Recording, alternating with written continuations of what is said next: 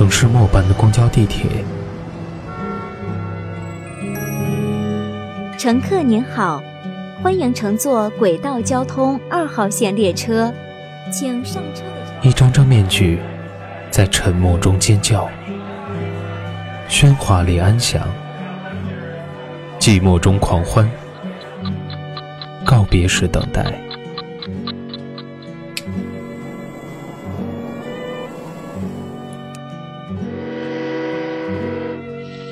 城市过客，因爱驻足。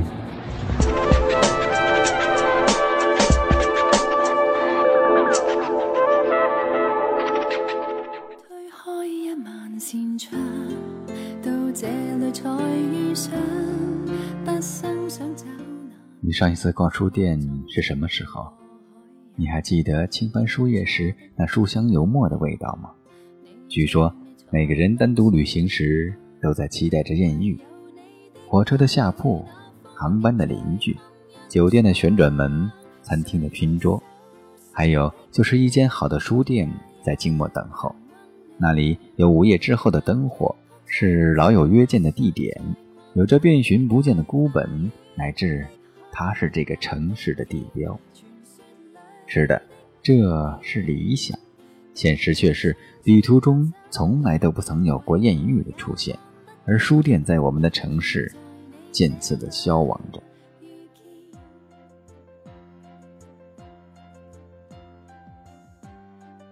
嘿，亲爱的耳朵们，你们好！这里是蔷薇岛屿网络电台和喜马拉雅联合制作、独家发布的《都市夜归人》周四特辑《城市过客》，我是主播砍柴，为您分享来自豆瓣作者 BookBug 的文章《正在消失的书店和不曾消失的记忆》。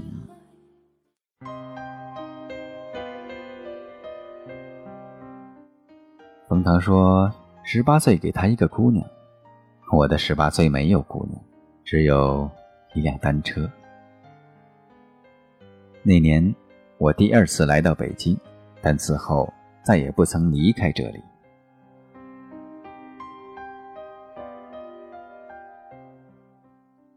那时候，北京最不缺的，第一是蓝天，第二就是书店，就像现在最缺的一样。当然，还有对我而言古老的胡同。悦耳的歌哨以及廉价但解渴的大碗茶，而在校园里最常做的事情，第一是占座，第二就是逃课，就像如今的吃饭等位子、买车摇号一样司空见惯。但当年多数人逃课都是为了泡妞或去网吧打游戏，我也一样逃掉很多无聊的课程，却常常骑着单车就出了校园，要么出西门，沿着苏州街北上去了海图。要么走东门，先南下白宜路，哦对，现在叫中关村南大街，然后走上了寻访各种书店的旅程。多年后，对这个城市很多地名和路线的熟悉，都还来自那时一辆单车走街串巷的记忆。四年后，我毕业扎在了这里，也曾有过自己的姑娘，记得曾经跟姑娘自豪而又遗憾地说过。这四年里，不一定读完了所有要读的书，但一定走完了所有要走的书店。可惜是一个人。姑娘说：“那要带他再走一遍。”我说：“好。”但更遗憾的是，还没怎么一起走过，姑娘就自己走了。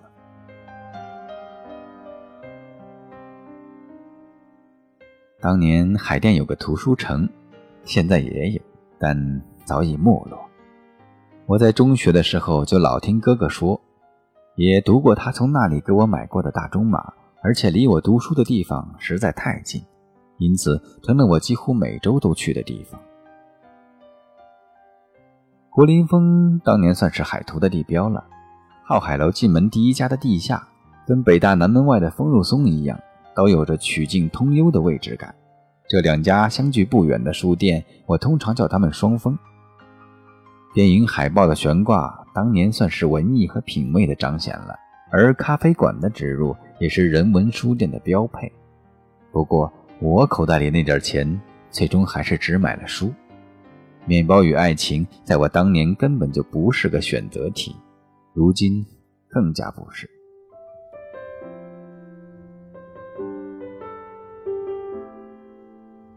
对柏林风的记忆，最好的还是在这里遇见了余华和莫言，请他们在书上留了言。余华给我写了四个字：“好好活着。”十六年了，看来我暂不辱使命。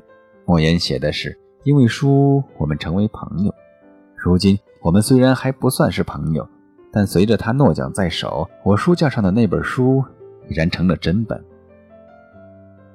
而风入松对我最大的慰藉，就是给了我两次邂逅卡尔维诺《寒冬夜行人》和奥威尔《动物庄园》的艳遇。必须承认，不是每一次去双峰都是那么孤独。曾经有过一个女生陪我去过几次，但她不是我的姑娘。那时候我们都还小，我爱谈天，她爱笑，也都爱一起逛书店、看电影、吃小吃、压马路，但仅此而已，仅此而已。所以从来都没有不知不觉睡着了，也就不会梦里花落知多少。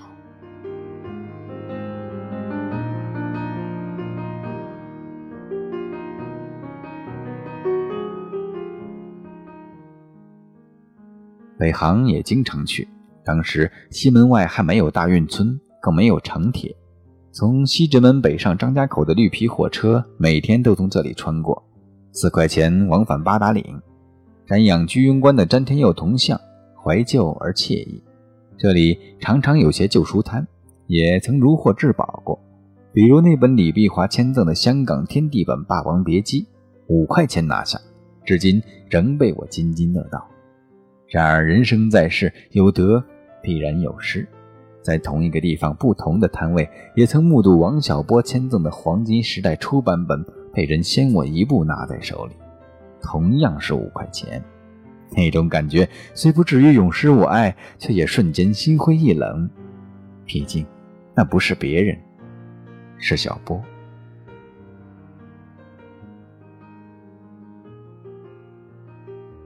不过，出东门穿北京城一直都是一个人，通常是骑到哪儿算哪儿。但长安街是常走的，常规路线里也总能路过三味书屋以及西单和王府井。还喜欢跑去各种儿时最熟悉的出版社，比如朝内大街一百六十六号之类。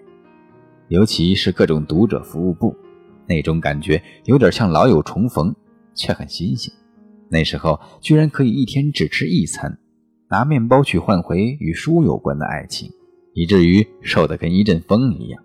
当然，现在看来这不是啥好事儿，尽管当初乐此不疲。大学那四年，乃至到结婚那年，统共九年时间，一年两届，后面甚至三届的书市，是我一次都没有缺席过的。早年的书市都在太庙，也就是劳动人民文化宫。如果不是骑车去的话，我都是从人大东门坐三二零，然后到一路、四路或五十二路。毕业后那年改在了地坛，而我已经住在了单位的宿舍天坛附近，基本上来回就是从天到地、从地到天的两点一线，要方便许多。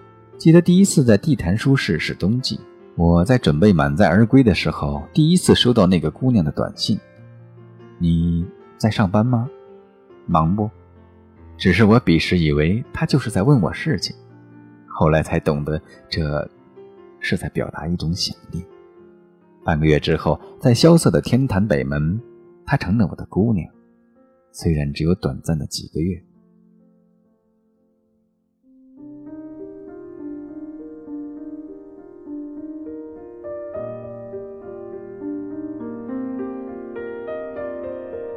之后，我搬回了海淀。在学院路一住就是四年，与城府路一街之隔，给了我跟万盛迟来的相遇。对我而言，只需穿越北语校园的便捷，仿佛一下回到了大学时代。下班都可以不着急回家，在城府路上随便哪站下来，都可以走去万盛。那时早过了不舍得一杯咖啡的年纪了，但比面包珍贵的变成了时间，因此还是来去匆匆。几乎没在醒客闲坐过，站累了或者看累了，索性直接就往家走，简单而又直接。城府路好像一直都是条适合闲逛的街道，有些书店甚至都是这么不知不觉逛出来的，比如路南的豆瓣书店，我都不记得是先注册了豆瓣 ID 成了元老，还是先从万盛出来往对面看了又看，就看到了这家书店。只知道应该都在零五年。而且因为主营特价书的缘故，我在这家店买的书曾经一度最多。直到零八年搬到自己在丰台买的房子里，几年后在王四营或者西南物流闲逛的时候，经常遇到豆瓣书店的老板一起挑书。只不过我记得他，他早不记得我也正是在海淀住的那段时间，有两年属于集中出差期，而逛陌生城市的书店也是我当时养成的习惯。那种期待未名书店的感觉，有点像在旅途中期待一场艳遇一样。据说每个人单独旅行时都在期待着艳遇：火车的下铺、航班的邻居、酒店的旋转门、餐厅的拼桌。因此，每个将至的城市也该有一间好书店在等我。午夜之后的灯火、老友约见的地点、遍寻不见的孤本，乃至这个城市的地标。是的。这是理想，现实却是旅途中从不曾有过艳遇的出现，而书店正在我们的城市里渐次的消亡着。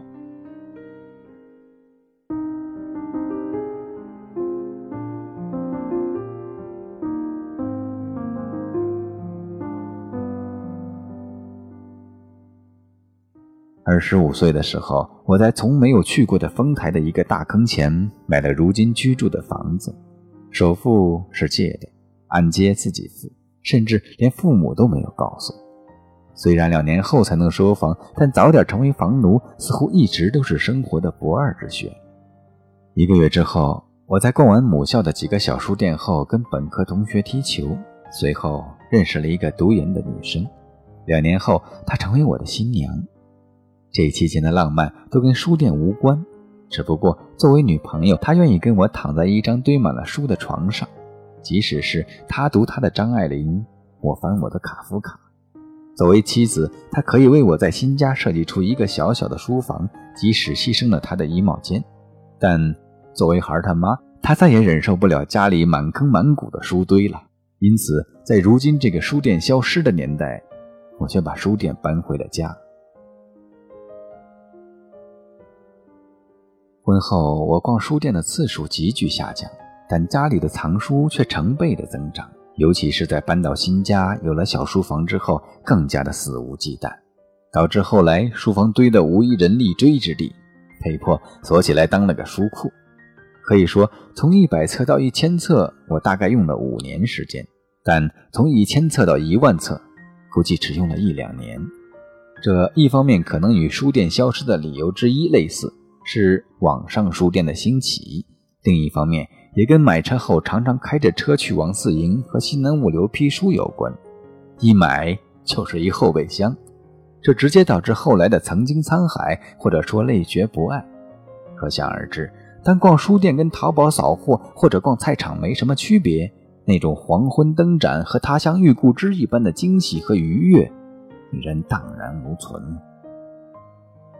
就好像你原本以为你迎来了一场艳遇，但后来发现，不过是事先安排的一次买春，大煞风景。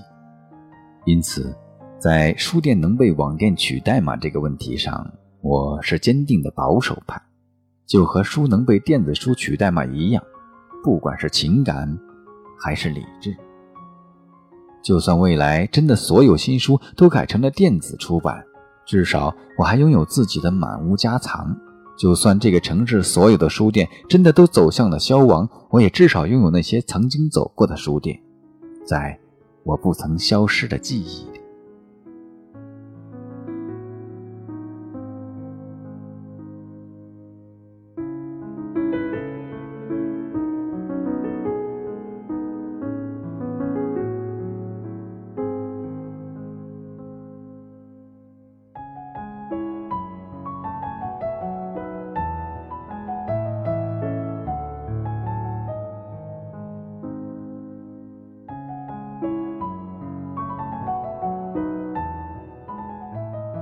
节目到这里就要和大家说再见了，我是主播砍柴。想要收听蔷薇岛屿网络电台更多精彩节目，可以在喜马拉雅搜索“蔷薇岛屿网络电台”，点击关注。再次感谢本期节目作者 Bookbug。本期节目就到这里了，再会，亲爱的耳朵们。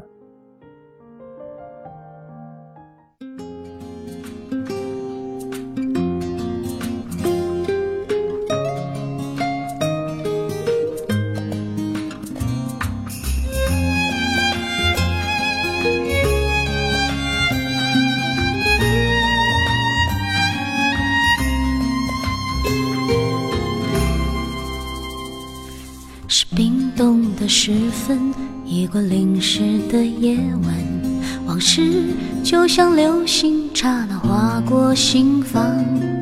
灰暗的深夜，是寂寞的世界，感觉一点点苏醒，一点点撒野。你的爱已模糊，你的忧伤还清楚。我们于是流浪这座夜的城市，彷徨着彷徨，迷惘着迷惘，选择在月光下被遗忘。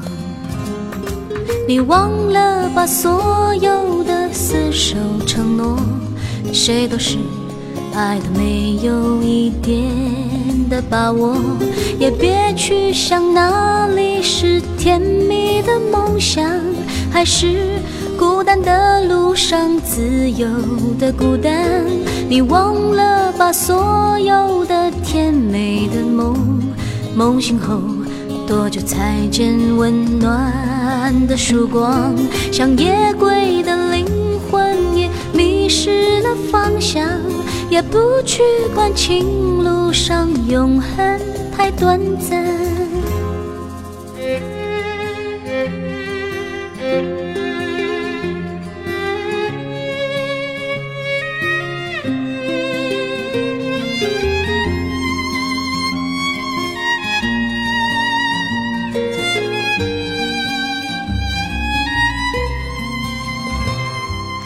的爱已模糊，你的忧伤还清楚。我们于是流浪这座夜的城市，彷徨着彷徨，迷惘着迷惘，选择在月光下被遗忘。你忘了把所有的厮守承诺，谁都是爱的没有一点的把握，也别去想哪里是甜蜜的梦想，还是孤单的路上自由的孤单。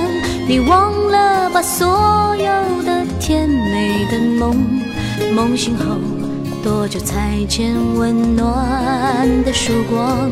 像夜归的灵魂已迷失了方向，也不去管情路上永恒太短暂。你忘了把所有的甜美的梦，梦醒后多久才见温暖的曙光？像夜归的灵魂已迷失了方向，也不去管情路上永恒太短暂。